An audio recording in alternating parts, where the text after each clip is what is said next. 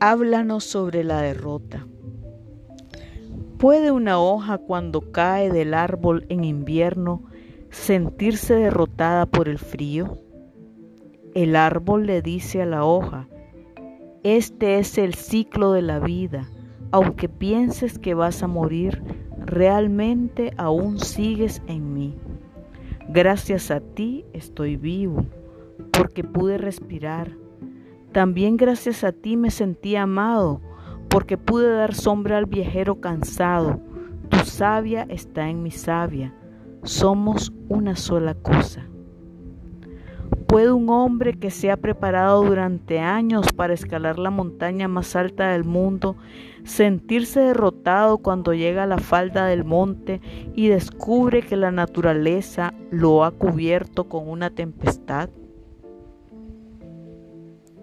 El hombre le dice a la montaña, ahora no me quieres, pero el tiempo cambiará y un día podré subir hasta tu cima.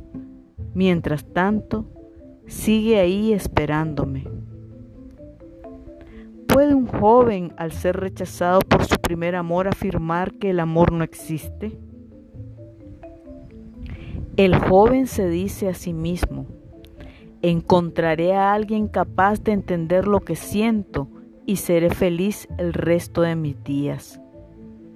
No hay victorias ni derrota en el ciclo de la naturaleza hay movimiento. El invierno lucha para reinar soberano, pero al final se ve obligado a aceptar la victoria de la primavera, que trae consigo flores y alegría. El verano quiere prolongar sus días calientes para siempre, pues está convencido de que el calor es beneficioso para la tierra, pero termina aceptando la llegada del otoño, que permitirá que la tierra descanse. La gacela come hierba y es devorada por el león. No se trata de quién es el más fuerte, sino de cómo Dios nos muestra el ciclo de la muerte y de la resurrección. Y en este ciclo no hay vencedores ni perdedores, solo etapas que hay que superar.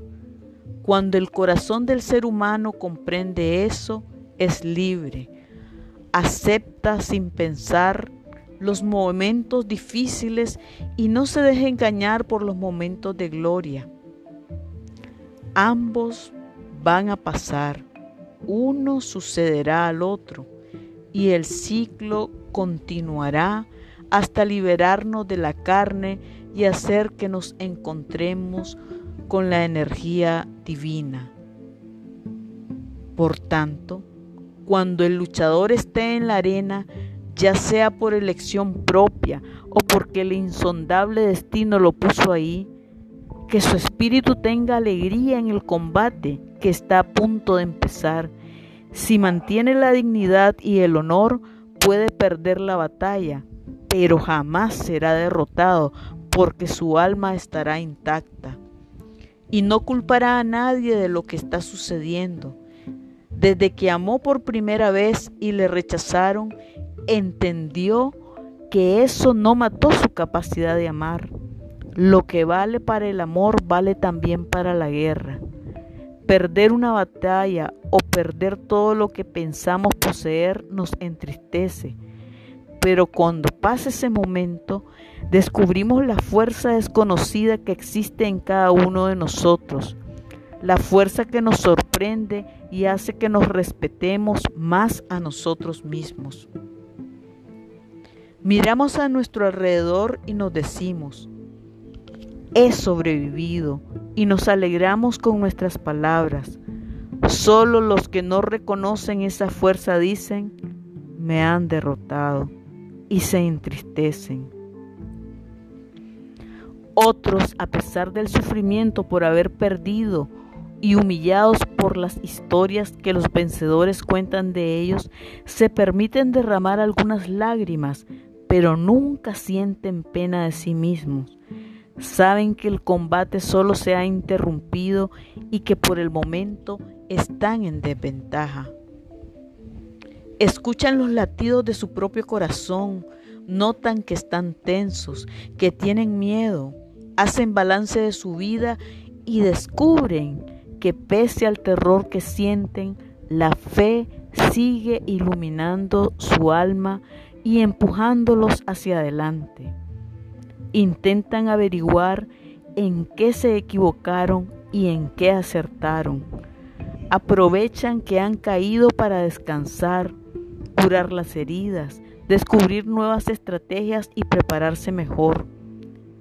Y llega un día en el que un nuevo combate llama a su puerta.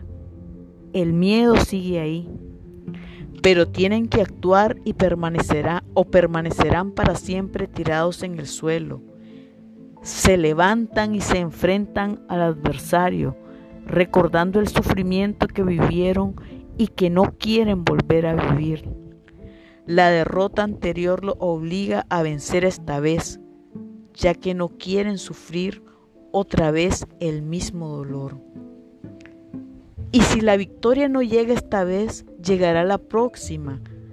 Y si no la próxima, será la siguiente. Lo peor no es caer, es quedarse tirado en el suelo. Solo es derrotado el que desiste. Todos los demás saldrán victoriosos. Y llegará el día en el que los momentos difíciles serán solo historias que contarán orgullosos a aquellos que quieren escuchar y todos los oirán con respeto y aprenderán tras cosas tres cosas importantes. A tener paciencia para esperar el momento justo de actuar.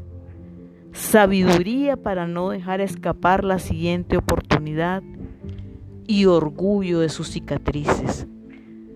Las cicatrices son medallas grabadas a fuego y hierro en la carne que asustarán a sus enemigos, pues, pues demuestran que la persona que está frente a ellos tiene mucha experiencia en el combate.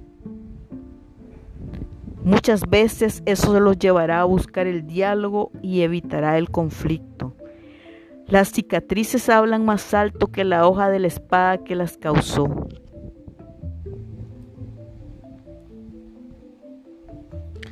Fragmento de el manuscrito encontrado en Acra de Paulo Coelho.